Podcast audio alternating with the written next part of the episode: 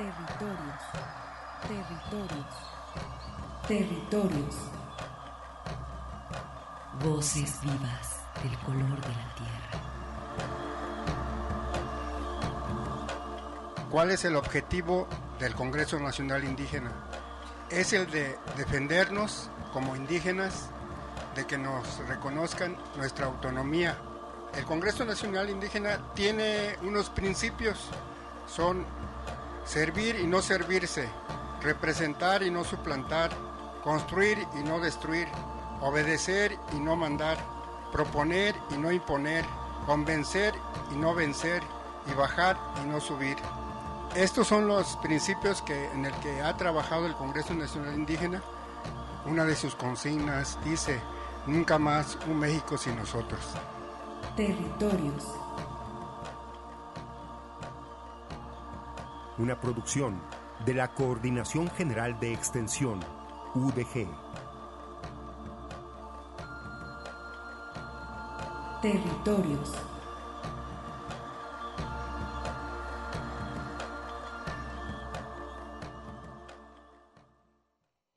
Francisco Antonio León Cuervo, académico, cuentista, poeta, lengua mazagua, traductor también.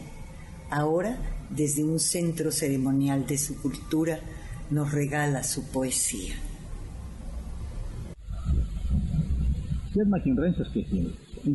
Francisco Antonio León Cuervo, Hola a todos, mi nombre es Francisco Antonio León Cuervo, los saludo desde tierras Mazaguas.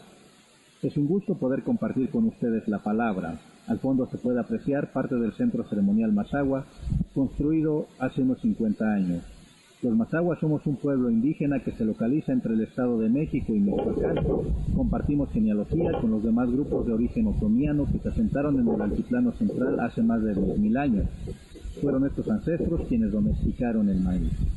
Actualmente se aproxima el invierno y nosotros nos acercamos al periodo de la cosecha, una etapa muy importante en nuestro ciclo anual. Nunrenchon. Onugo cajón, ondi chambo, nujadia se genuciare. Otebe yongomu, kumichunu sidieve, nye maombo punkomu, oshikinshi, nye oshaje inuebe. Otsana yu, ombese kachese, nye omaka indie kakanukiare o huensikajense. Maudiotu yane onrum,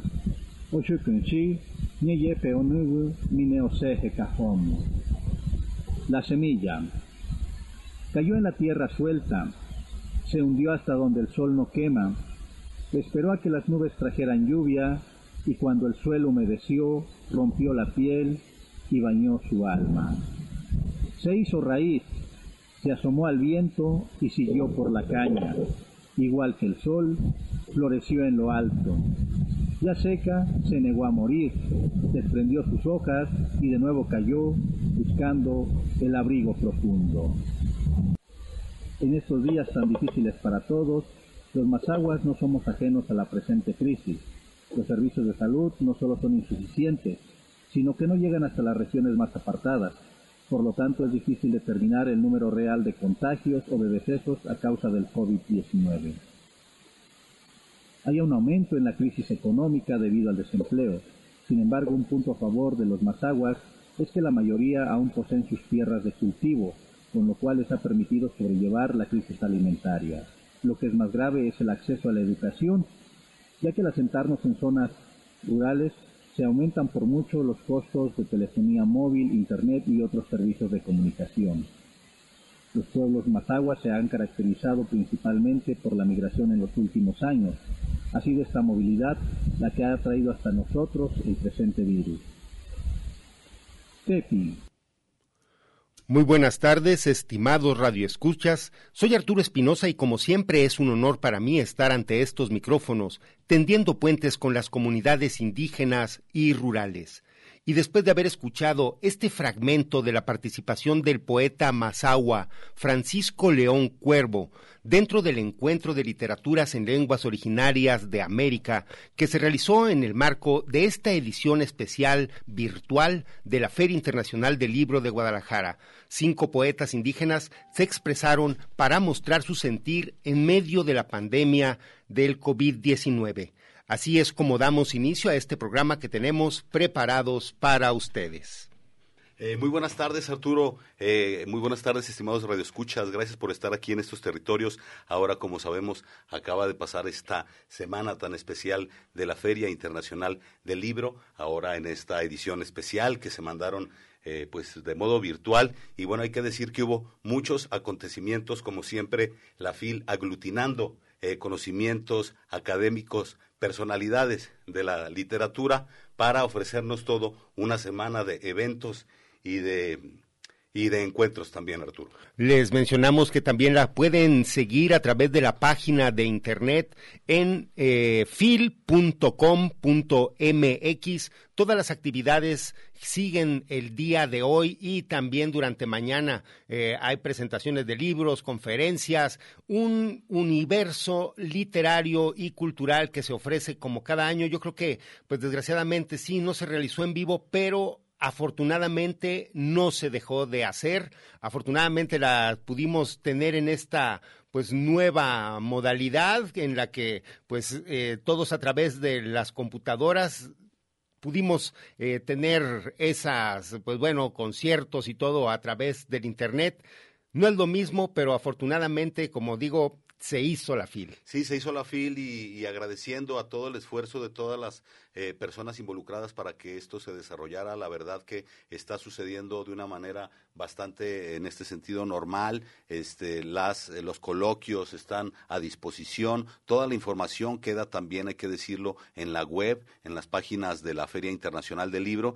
Y también mandar un, un abrazo y una felicitación al Centro Universitario del Norte, quien esta semana también nos regaló un coloquio internacional de diálogo sobre la interculturalidad, como comentaba hace un momento aglutinando gente, académicos, eh, personalidades, líderes indígenas para hablar de este tema tan pues tan calientito que está en este momento, por así decirlo, la interculturalidad en todas las universidades, espacios públicos, que es también tratar de integrar de una mejor manera eh, al mundo en el que vivimos a los conocimientos y a las formas del mundo indígena. Pues los invitamos, como dices, a que revisen las páginas de la feria y también todo el material que se que se está quedando también ya grabado a través del YouTube y el Facebook de la propia Feria Internacional de Libros de Guadalajara. Pues estamos transmitiendo en vivo desde esta cabina en Parque Industrial Belénes. Los invitamos también a que nos envíen mensajes y comentarios a través de redes sociales en Territorios Universidad de Guadalajara en Facebook. Y pues desde aquí saludamos a nuestras estaciones hermanas de Red Radio Universidad de Guadalajara, especialmente a quien nos escucha en Lagos de Moreno, a los pueblos chichimecas Buenavista, Moya y San Juan Bautista de la Laguna también a Radio Chapingo, que retransmite desde Texcoco para el Estado y la Ciudad de México, y a Estéreo Paraíso en Los Reyes, Michoacán. Pues agradecemos al ingeniero Gustavo García que nos apoya en la emisión de este programa. Y pues Armando, vamos entonces a escuchar esta entrega del premio Tenamaxle que se llevó a cabo dentro del marco del encuentro de especialistas de, de la región norte de Jalisco y sur de Zacatecas, allá en Colotlán. Vamos comentando que este premio Tenamax le estaba destinado para otro momento dentro de la, del Centro Universitario del, del, Norte, para marzo, en un encuentro que hay también de eh, eh, universidades, escritores eh, de, acerca de, de, la región, precisamente de esta, donde está el Norte. Y bueno, en marzo estaba programado la entrega de este premio Tenemaxle, como sabemos por situaciones de la pandemia, pues se acomodó, vamos a decir, a la fecha de la Feria Internacional del Libro, y esto sucedió apenas el lunes pasado, Arturo. Vamos a escucharlo. Que venga la chacarera de las tunas.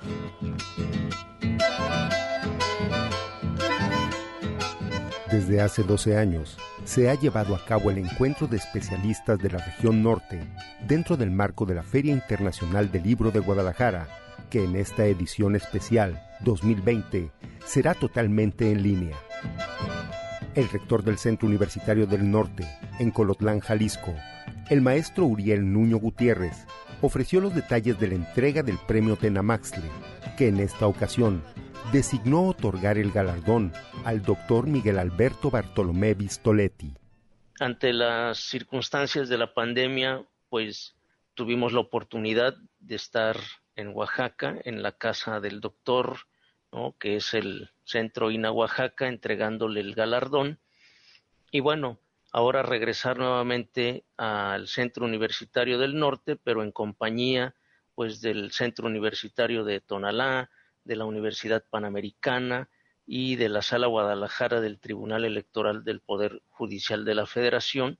Finalmente, lograr hacerlo en el marco de este coloquio internacional diálogo sobre interculturalidad, cuya temática central en este año es aproximaciones y reflexiones en torno a la comunalidad.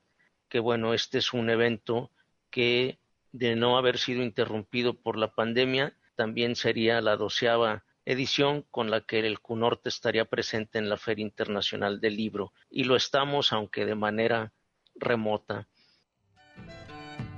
Por su parte, el doctor Alberto Bartolomé, a través de un video, relató su trabajo como antropólogo en México. La posibilidad de ingresar a la Secretaría de Recursos Hidráulicos uh, para integrarnos a la Comisión del Papaloapan, en la ambigua calidad de antropólogos, para el proceso de la relocalización de la población chinanteca afectada por la presa Cerro de Oro. Eran 20.000 indígenas iban a ser desplazados, después lo fueron, por la construcción de la presa Cerro de Oro. Y allí entramos en contacto directo, por primera vez, con un grupo indígena de Oaxaca, con las políticas indigenistas, con las políticas estatales, desde abajo, digamos, no aprendiéndolas desde arriba o a través del contacto con colegas y demás, sino viendo las repercusiones que tenían en el, en el medio, en el grupo o en los grupos sobre los cuales trabajábamos. Al año viendo las condiciones terribles que imperaban y la violencia eh, material y simbólica que se estaba ejerciendo sobre los chinantecos, nosotros renunciamos a la, a la comisión del Papaloapan, después nos despidieron, como suele suceder. El doctor Bartolomé compartió su experiencia en el campo de la antropología social al afirmar categóricamente que no puede haber un estudio social sin un estudio cultural. Y nacieron dos preocupaciones fundamentales. Por un lado, la solidaridad con la situación de precariedad existencial que padecía este pueblo y otros pueblos indígenas que fui conociendo a lo largo de mi vida. Y la segunda, el interés por la etnología, por la cultura, que no son excluyentes. ¿no? Eh, no se puede, digamos, eh, analizar la situación eh, política o social de un grupo, de un pueblo originario, de un grupo indígena, sin tener conocimiento o por lo menos nociones de su cultura. ¿no? Porque de allí nacen las lógicas de conducta, las lógicas de acción, que son las que eh, se deben tener en cuenta en, en todo estudio sociológico. ¿no? O sea, no puede haber estudio social sin estudio cultural. Para concluir, el doctor Alberto Bartolomé Vistoletti indica que los estudios contemporáneos carecen de la tradición antropológica para entender el pluralismo cultural de nuestros días. En el momento donde el pluralismo cultural, o sea, los rostros étnicos de la humanidad tienen una visión cada vez más importante, precisamente por la misma globalización, es el ámbito donde la antropología debería tener una presencia que nunca antes tuvo. ¿no? Para tratar de comprender todas estas dimensiones. Muchas gracias, por el contrario, estoy muy agradecido con la Universidad eh, de Guadalajara y con el Centro Universitario del Norte por esta distinción que he querido, que he aceptado y la acepto, como señalara, también en nombre de mis compañeros del grupo de Barbados y en nombre eh, quisiera hacerlo también de la antropología orientada hacia las causas indígenas. Les invitamos a que revisen las conferencias y actividades del encuentro de especialistas en la página de Facebook del Centro Universitario del Norte.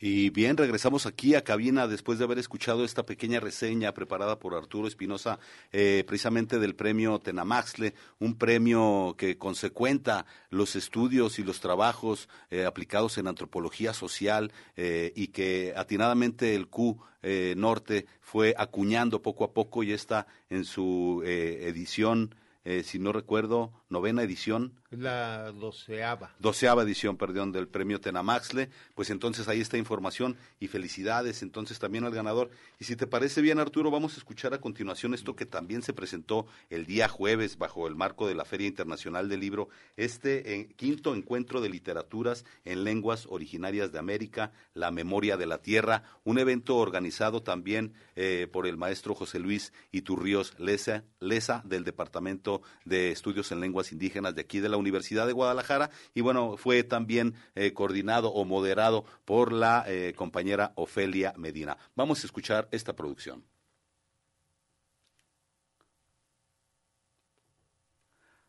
Bien, parece que por ahí está. Es la del quinto encuentro.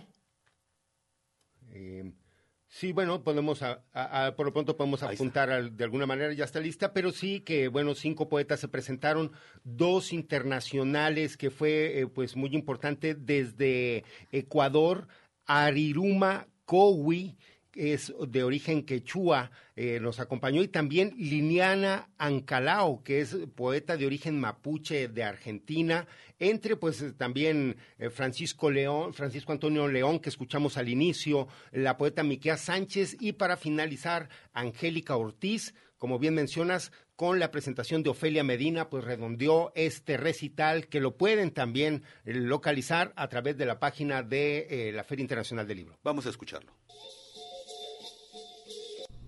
Bienvenidos, bienvenidas al espacio virtual del Encuentro de Literaturas en Lenguas Originarias de la Feria Internacional del Libro de Guadalajara del año 2020.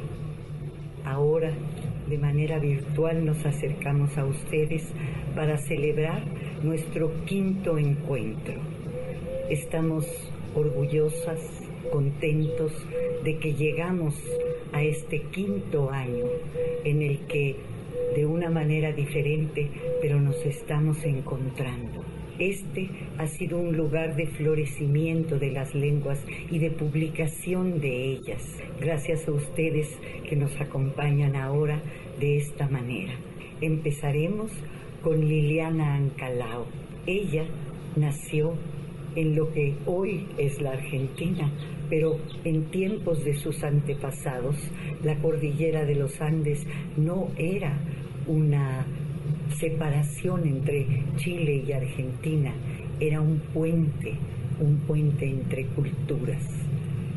Ella es toda poesía, maestra de literatura, tiene publicaciones y ahora nos regala su tiempo en el confinamiento. Inchequimon utre feichi pichi somongen, guardapolvo meu suminclei. Incheni chauni ramler clásica mula fui, len niña montuel, escuela meu, catito antuino. Chipua fun forro, catayeu impichilo. Inchenge fun quiñeque lucu, cutrafulu, y fuin nautre. Tain le chi pusungun y cuyuan, incompan, legael. Las mujeres y el frío. Yo al frío lo aprendí de niña en guardapolvo. Estaba oscuro. El Rambler Classic de mi viejo no arrancaba. Había que irse caminando hasta la escuela. Cruzábamos el tiempo, los colmillos atravesándonos la poca carne. Yo era unas rodillas que dolían, decíamos, qué frío, para mirar el vapor de las palabras y estar acompañados. Pertenece a la nación indígena quechua. Hoy día coordina la campaña sobre la defensa de las lenguas indígenas de Avia Yala. Ha trabajado con la Confederación Nacional de Indígenas del Ecuador. Es investigador de literatura y cultura quechua. Shimika ñukanchik sungumikan pajpaypa waktay kuichita viñachin hambatukta takichi yakukuyorichun paypa washata fukun, china, takishpaya, katichun, ama maypipas, sakirichun. Yukanchik shimika, intipaj, killapak, achikta ullashpa shamunmi, ñawpamanda shimikunata yupashpa shamunmi. Kay pachatapash shimikunawan hundachishpa shamunmi. Shamuk pachapash sumak kagrin nishpa shamunmi. La lengua, nuestro idioma, es nuestro corazón. Su pulso, sus latidos dibujan el arco iris, inspiran el croaj de los sapitos, soplan el cuerpo del agua para que su caudal no cese y no deje de cantar. Nuestra lengua viene abrazada con la luz del sol y de la luna, y juntos seguimos sembrando, tejiendo, puliendo palabras que narran el pasado, palabras que inundan el presente, palabras que auguran un buen futuro. Miquea Sánchez, escritora, productora de radio, poeta, defensora del territorio soque, heredera de una tradición poética y chamánica de su abuelo. Ella es Miqueas Sánchez. Quiero leer estos poemas de reconciliación con la tierra, de reconciliación con la madre naturaleza que ha sido muy violentada y que también eso está provocando esta crisis alimentaria, esta crisis climática, esta crisis en salud, porque estamos olvidándonos los seres humanos que somos parte de esta tierra y no somos superiores a ningún animal o alguna planta, sino que somos seres que nos congregamos en esta misma energía, que es la energía de la tierra. Tumo, Nasakovak, Diapasca viabais un doya, Diapasca viabais un guiscuy teserike unatscuy, Dogomina isñe, tsayi isñe, teserike mascaviats y mis oma, mingosan, tochos cubo, unit cuyomo, Otsi mi metzpatsi, tundumobo poshkuyomo, huronzahpiahu, mingasokyutyam, Otsi mi metzpatsi, mi huyugar de mi oma, mingoya oma, min duda, tukubiabo, mabashubiasenom. Onasakobak, que aplacas mi ira y mi espanto. Oh Dios de la mañana, de la tarde y de la noche. Persigo tu olor a selva alta, tus pasos de bestia herida corriendo por mi infancia. Un trozo de mí te busca en cada árbol de naranjo donde quedó colgada mi alegría. Un trozo de mí evoca tu sabor a gardenia y capulín, tus senderos que se bifurcan mientras sueño. Agradecemos muchísimo a todos los organizadores de la feria y a ustedes, sobre todo, por su presencia. Vivan las literaturas en lenguas originarias. El quinto encuentro de literaturas originarias de América se presentó en la Feria del Libro en su edición especial virtual. Agradecemos al Departamento de Estudios en Lenguas Indígenas que encabeza el doctor José Luis Iturríos Leza por darle continuidad a este evento y seguir mostrando las literaturas indígenas del Adi Ayala. Puedes consultar el evento completo en las páginas electrónicas de la Feria Internacional del Libro de Guadalajara. Ahora vamos con la siguiente información. Y regresamos a cabina Arturo después de haber escuchado esta, esta poesía y la verdad que qué lindo es eh, poder contar también con esta creatividad de los pueblos originarios que nos regalan a través, en este caso, de sus poetas eh, del continente, porque como dijiste, también se invitaron a personas de otros lugares del planeta. Y bueno, también, también eso nos regala la fiesta de las palabras, la feria del libro, esta poesía que nos, nos abraza, nos enternece y pues que agradecemos también al Departamento de Estudios en Lenguas Indígenas de la Universidad de Guadalajara que le dé continuidad a estos eventos.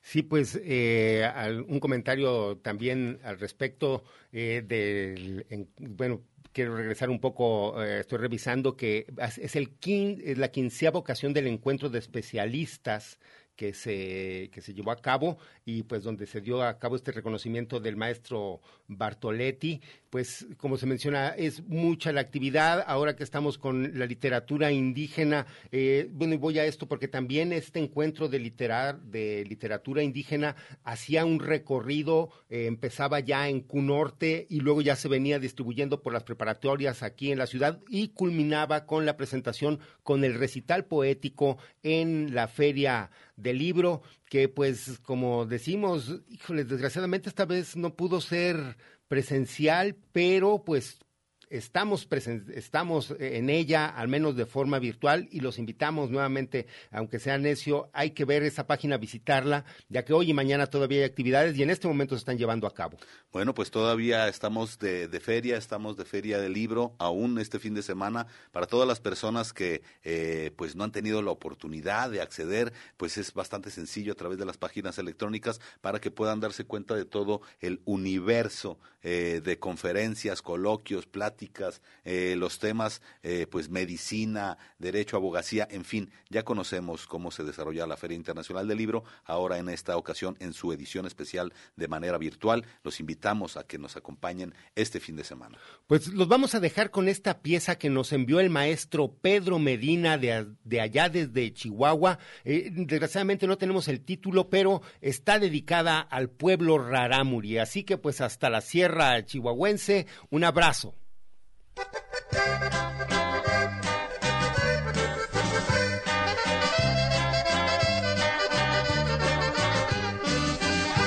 Nací en Roche, allí me crié en Aboreachi y en Baquisochi, allá por Girare, como en Cusarare, con mi Rochiguare y también me coazaré.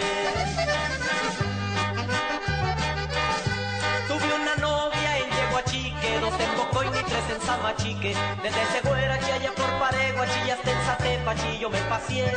Un día en Zagoachi, otro día en Guamoachi, luego en Caborachi yo me casé.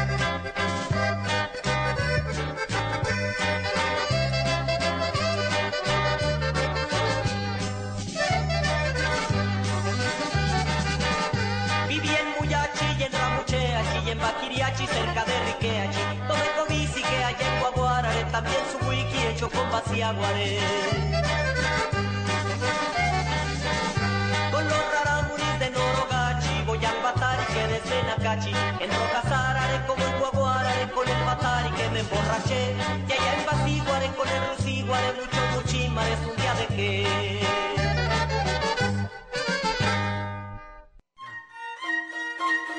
Territorios. Coincidencias de identidad milenaria. Continuamos.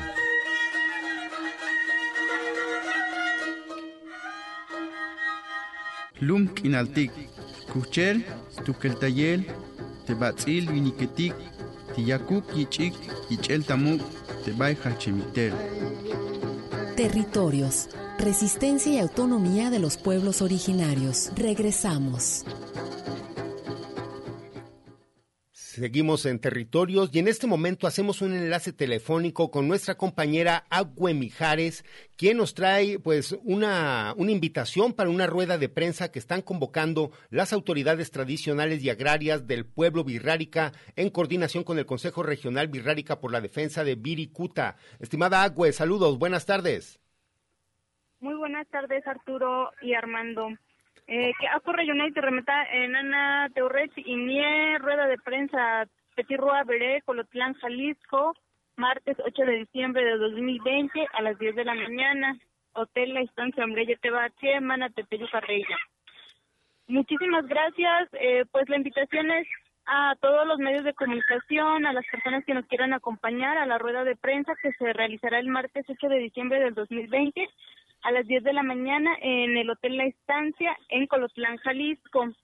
Ahí acudirán las autoridades de las comunidades de Santa Catarina, Cuex, Comazitlán, San Sebastián Teponahuatlán, Tuxpan de Bolaños y Bancos de San Hipólito Durango. En, en esta rueda de prensa se dará la postura del Consejo Regional Birrárica frente a pues la máxima de edad del pueblo birrárica que es Tamachicauyumarie, nuestro hermano mayor venado azul que se representa en el jicuri o mejor conocido como peyote. desgraciadamente pues nos hemos dado cuenta de de pues todo lo que acecha esta planta sagrada y es por eso que convocamos para dar esta postura. Eh, bien, eh, Agüe, el Consejo Regional Birrárica y las propias autoridades tienen ya más de 10 años eh, trabajando por la defensa de este sitio sagrado. Eh, para que entienda el público, ¿cuál es la importancia o por qué es el motivo de defender Viricuta? Bueno, lo que pasa es que en el año 2010 eh, las autoridades de las comunidades se dieron cuenta de que el lugar sagrado de Viricuta estaba concesionado a empresas mineras nacionales y extranjeras, en particular pues empresas canadienses. Por lo tanto, pues eh, como es un lugar sagrado del pueblo birrárica que representa el punto cardinal oriente y donde viven nuestras máximas deidades, pues el pueblo birrárica no podía permitir pues que hiciera la se hiciera la mina en este lugar sagrado. Es entonces cuando ellos deciden conformar el Consejo Regional Birrárica por la defensa de Viricuta y levantan una demanda al Estado mexicano y pues posteriormente ganan un amparo para que se suspenda eh, pues las concesiones mineras, que no se realice ningún trabajo, en tanto no se resuelva el asunto. Entonces, hasta el momento, pues después del amparo, el amparo fue en 2012. Hasta el momento, pues ya en la totalidad, desde que empezó esta defensa, pues van 10 años este año, ¿no? En el 2020 se cumplían 10 años. Y pues eh, el Hikuri, pues es nuestra máxima deidad, es con el que nos comunicamos con nuestras deidades, con eso pues hacemos nuestras prácticas culturales y es por eso que para nosotros es tan importante conservarlo, asimismo el lugar en donde crece, que es el desierto de Viricuta que se ubica en San Luis Potosí. Entonces, este, si Viricuta desaparece, si la planta sagrada desaparece, pues estaría en riesgo pues el pueblo birrárica, o sea, la existencia cultural, porque pues cada año que vamos ahí, nosotros a través de ese diálogo que entablamos con las deidades, decidimos cuál es el camino que debe de tomar cada comunidad, cada familia. Y sin eso, pues no podríamos seguir existiendo. Eh, estimada Acue, te mando un saludo donde quiera que estés. Platícanos eh, esta planta, ¿a qué? Esta planta sagrada, eh, ¿cuál es el, ahorita, por qué penas está pasando? ¿Cuál es el problema ahorita que tiene en la actualidad? Bueno, esta planta, pues, eh, desde hace muchos, muchos años ya, pues, se ha, digamos que lo han visto, este, las personas extranjeras y las personas ajenas a la comunidad como para un uso recreativo y es cosa que no tiene la planta. Por ley no está permitido que sea usado de esa manera, sino únicamente para uso ceremonial y con el sustento pues de una cultura, digamos, ¿no? Entonces, en teoría, pues solo lo deberían de usar las comunidades indígenas que tienen un lazo espiritual con la planta. Y no ha sido así, ha ido muchas personas extranjeras, han ido personas ajenas a la comunidad y desgraciadamente se está haciendo como un tráfico hormiga, lo podría llamar, y pues cada vez se está escaseando más y además tenemos las digamos las amenazas de explotación minera en el lugar entre otras y pues eso está este afectando pues que sigue existiendo esta planta. Se puede se puede considerar en este momento pues está en peligro de extinción Eh, y yo creo que también es muy importante, como hace 10 años, que todos los representantes de las eh, de cada una de las comunidades birráricas estén presentes en esta reunión, que estén de Santa Catarina, de San Sebastián, de Tateiquie, eh, de todos lados, pues con esta lucha eh, en pro de, de la defensa de Viricuta. Sí, así es, van a estar presentes este, las tres, las cuatro comunidades que conforman el consejo, pues para dar voz, eh, pues en pro de esa planta que sigue existiendo y pues ellos van a dar su postura de cómo van a accionar a partir de este momento. Bien, Acue, pues eh, esperemos eh, estar ahí. Me estaba comentando también Arturo la posibilidad de poder estar allá en Colotlán. Sabemos que está a unas horas de aquí de Guadalajara, pero es muy importante poder eh, proyectar esta información y que la gente se entere que en todo momento las comunidades birraritarias pues están en defensa de su territorio sagrado, de su planta sagrada, de su cultura y de su cosmovisión. Así es, desgraciadamente pues son más problemas los que abaten a las comunidades conforme pasan los años y no es lo mismo que hace 10 años ahorita, pero sin embargo pues las comunidades siguen dando estas comisiones para defender lo que es importante para la cultura, ¿no? Que últimamente ya este aquí en la ciudad pues a veces perdemos de vista lo que es importante, ¿no? Y para nosotros, pues, como es parte de nuestro existir, no podemos mantenerlo en el olvido, sino al contrario, pues, hacer lo que sea necesario para que se siga sobreviviendo, se siga ejerciendo la cultura, siga viva nuestra nuestra cultura también como pueblo birrárica, que sigamos existiendo. No, pues ahí está, estimada Agüe, eh, muchas gracias. Eh, esperemos poder contar eh, con la presencia nuestra también por allá y estaremos pues muy en contacto y al pendiente de lo que decidan las autoridades agrarias del pueblo birrárica y tradicionales también. Muchísimas gracias y un saludo a todos los radioescuchas. Pues Excelente, muchísimas gracias a ti, Aucue, un saludo donde quiera que estés y como siempre también a ver qué día tenemos otra vez la oportunidad, el gusto, el deleite de que estés por acá, estimada Acue.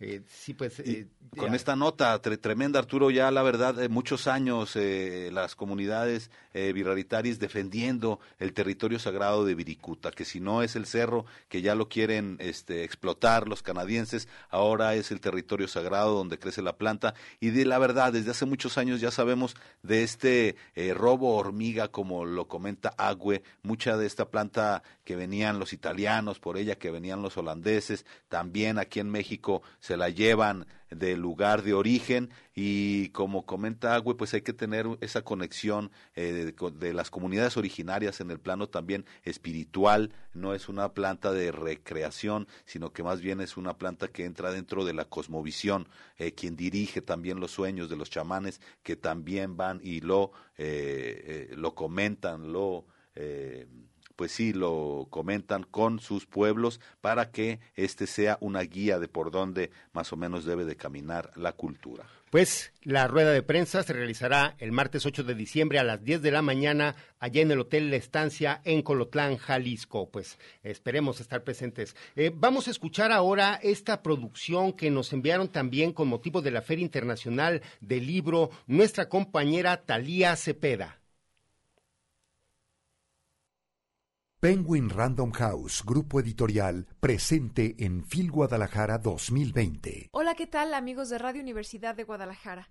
Yo soy Talía Cepeda y te comparto en esta ocasión la charla con el autor Daniel Estulín a propósito de su más reciente publicación, el libro Metapolítica, que por cierto se presenta este domingo 6 de diciembre a las 16.30 horas. Mira, yo vengo de contrainteligencia militar. He estado 24 años en contrainteligencia militar rusa y al salir yo más o menos ya hace como 15 años. Ah, pensé que bueno eh, sería interesante poder explicar a la gente algunos de los elementos de las cosas que yo he visto. Ah, esto es por un lado. Por otro lado ten en cuenta que yo soy doctor de ciencias políticas del campo de inteligencia conceptual. Entonces lo que nosotros hacemos es creamos modelos o diseñamos modelos de comportamiento del mundo entero tanto a nivel político como económico social básicamente de aquí a una generación entonces, creando estos modelos, siempre hay una necesidad de explicar qué es lo que estamos viendo, qué es lo que estamos montando, cómo va a ser el mundo. Esto es por otro lado. También nuestro profesor ha dado mucho, ha estado trabajando muchísimo a nivel universitario, entonces para mí escribir es simplemente la extensión de otras cosas que hago. Ah, y este libro yo empecé a escribir más o menos en el año 2017, 2018 principios. Es decir, diseñando los modelos del futuro. Lo que estamos viendo ahora, para los que nos dedicamos a eso, era muy fácil de, prever que el, el, el, cambio de ciclo o el, o el, fin del modelo económico eh, estaba a punto de llevarse a cabo. Es decir, lo que estamos viendo ahora no es de ahora. Esto podemos hablar que empezó realmente hace 20 años dos modelos económicos, occidental capitalista y socialista soviético. Y esos dos modelos coexistían entre finales de la guerra y 1991. Y en 91 estos dos modelos se fusionaron en un modelo económico. Y esto significa que el occidente pudo extender su vida a costa del bloque soviético porque conquistó su espacio. Pero este espacio, como cualquier espacio, es limitado. Y en el año 2008 llegamos al punto del no, de no retorno. Y ahora mismo estamos al final de este modelo económico y la necesidad de encontrar un modelo alternativo es algo que entendí hace muchos, muchos años. Entonces este libro es la consecuencia de haber darme cuenta, dado cuenta que el modelo donde, que hemos vivido como planeta Tierra a partir del 91 estaba llegando a su fin y la necesidad de crear una alternativa era una cosa inmediata. Entonces este libro, por un lado, explica cómo va a ser este mundo del futuro próximo, con un telón del fondo absolutamente distinto a lo de antes, y por otro lado explica también cuál va a ser el modelo económico alternativo a modelo parasitario que tenemos en este momento. Y el último parte del libro, el tercer capítulo, porque son capítulos largos, explico que este mundo post-crisis, la rotura planetaria que estamos viviendo ahora mismo de Estado-Nación, etcétera, etcétera, tú vas a tener dos polos, porque ahora mismo estamos viviendo en un mundo unipolar con Estados Unidos el epicentro de todo. Pero como esto va a cambiarse y en el nuevo mundo tú vas a tener multipolaridad. Por un lado, un polo va a ser el polo euroasiático, y por otro polo, el, el, otro lado, el polo latinoamericano. Entonces, el último capítulo explica qué es lo que debería hacer América Latina como unidad para salir adelante como el impulsor de este nuevo modelo económico planetario. Tener la independencia alimentaria es, es absolutamente vital para mantener la independencia del Estado. También es cierto que como modelo nos sirve porque el modelo, es decir, cualquier modelo de cualquier país o cualquier región es mucho complejo y también se decide o define a nivel de división del labor cuanto más complejo es la sociedad, más división de labor entre ellos. ¿Qué quiere decir esto? Quiere decir que tú tienes, o sea, tú puedes producir comida, pero necesitas a alguien que, que, que, que, que, uh, que monta un tractor, es decir, para tractor necesitas gasolina, para eso necesitas eh, tecnología, alta tecnología, etcétera, etcétera. Entonces, cuanto más sofisticada la sociedad, más división del aborto vas a tener. Si tú solo tienes una sociedad agrícola, obviamente tú puedes vivir dentro de un cierto parámetro de pocas personas. Tú no puedes desarrollar esto a nivel de un país de 130 millones de personas. Es imposible.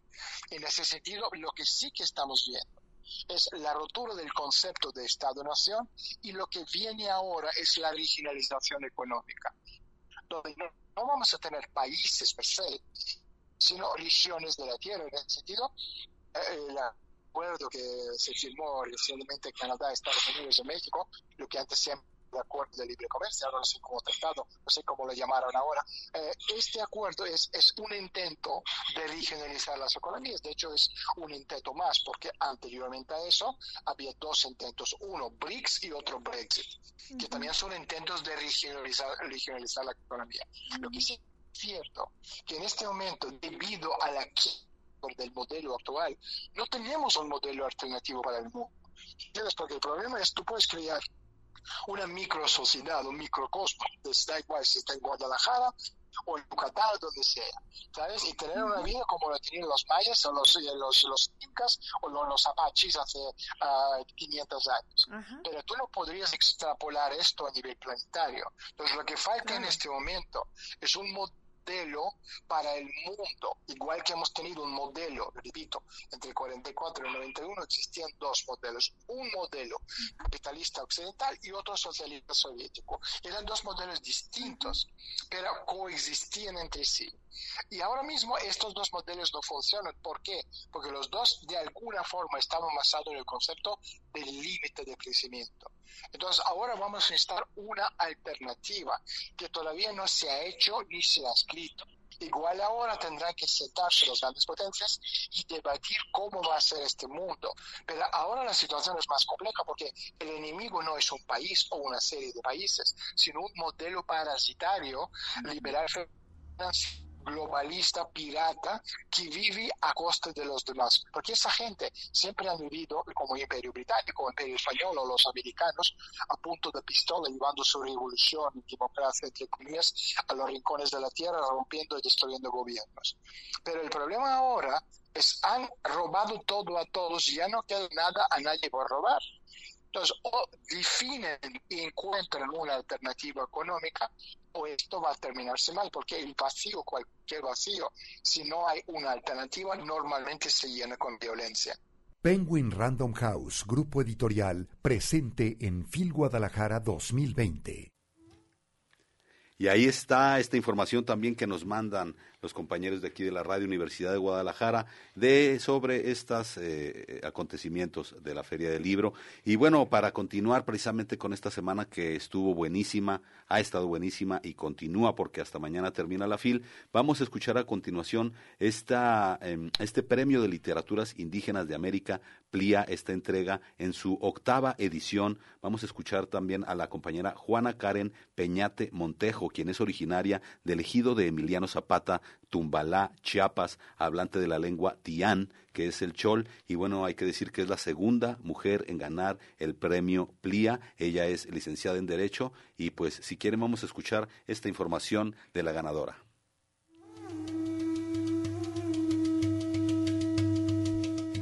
Entrevistamos a la ganadora de la octava edición del Premio de Literaturas Indígenas de América, PLIA 2020, la maestra Juana Peñate Montejo, que nos comentó cómo incursionó en el sendero poético.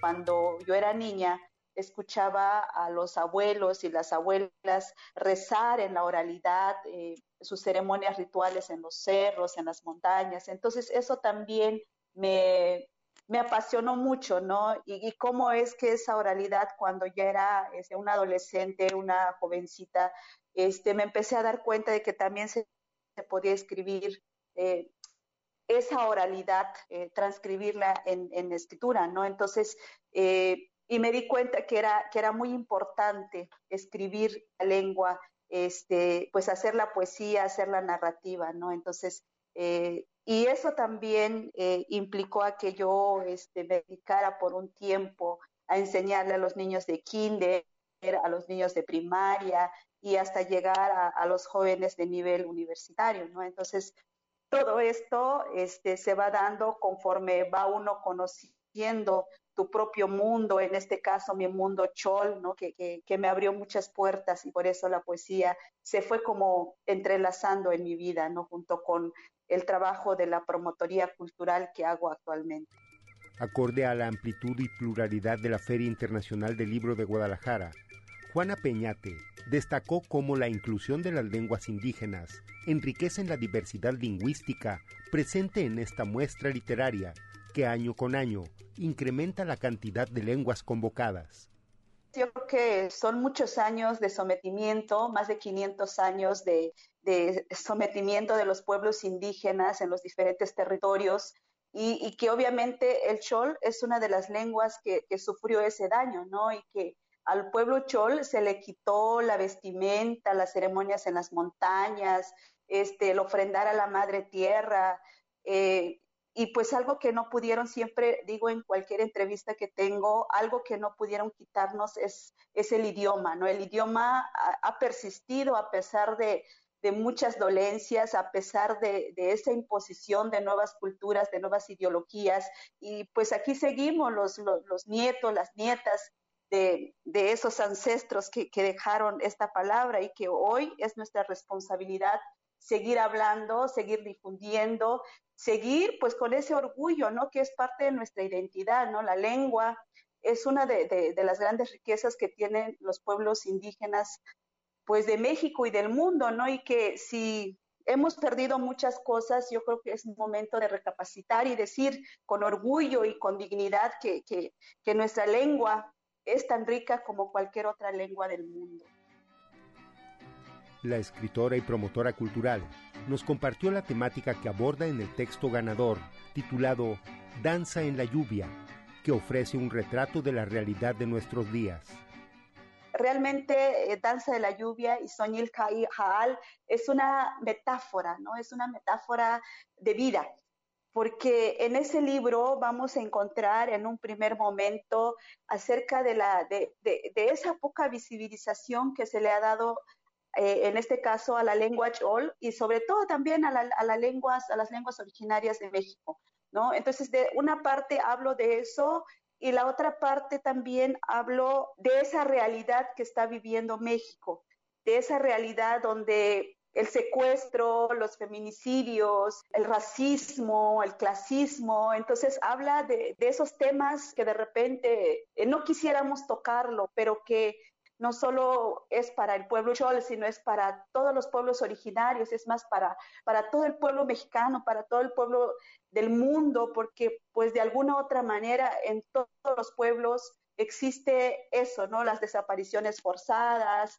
este, los homicidios y muchas cosas que de repente este, nos van empañando nuestra vivencia en esta tierra. Entonces hablo un poquito de, ese material que va incluido en el libro y además sí tienen fragmentos así como, como de amor, de, cariño, ¿no? También eh, no estamos hablando que el libro solo sea de, esos dolores, sino también tiene esos, eh, esos fragmentos, ¿no? de, amor, de, cariño, de melancolía, ¿no? Y, sí habla, pues creo que el 70% del libro sí habla acerca de, los pesares que estamos viviendo como eh, la realidad que está viviendo México.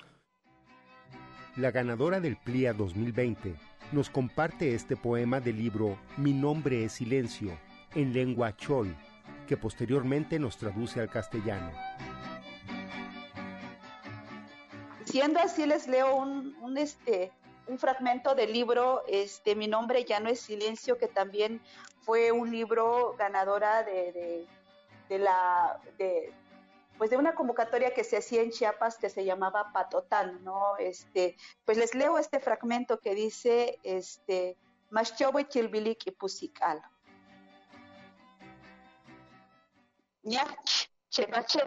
Chilbilik y Pusikal, Chumen chebache ilo xochklambe.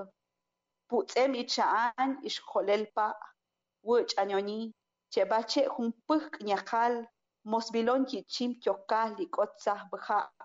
Ochembe kitsuwan ikahel chetiyernes lakchuhunya ichaan chumelop. Iyutzil hinik. Kunche kunche minyumel mahlel. Ichik kelel shteklum shchañon. Corazón intacto lejos como el corazón intacto del silencio, marchita como la espuma de la ausencia, esquivada por el tornasol del río.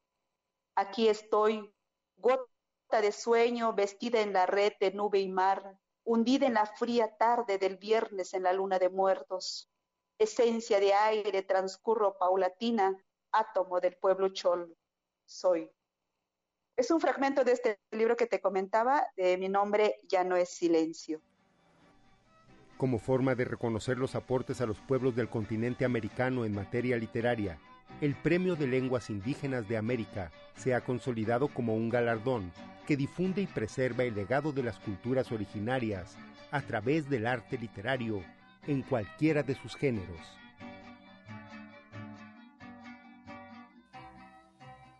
Pues con eso damos por concluida esta emisión. Les invitamos a que revisen la página de la fil.com.mx, que todavía hoy y mañana tienen actividades. Así es, Arturo, y los esperamos la siguiente semana también para más información, ver qué sucedió en esta rueda de prensa y agradecer a todo el público por su amable atención. Muchas gracias, Gus, y a todo el público su amable atención. Gracias.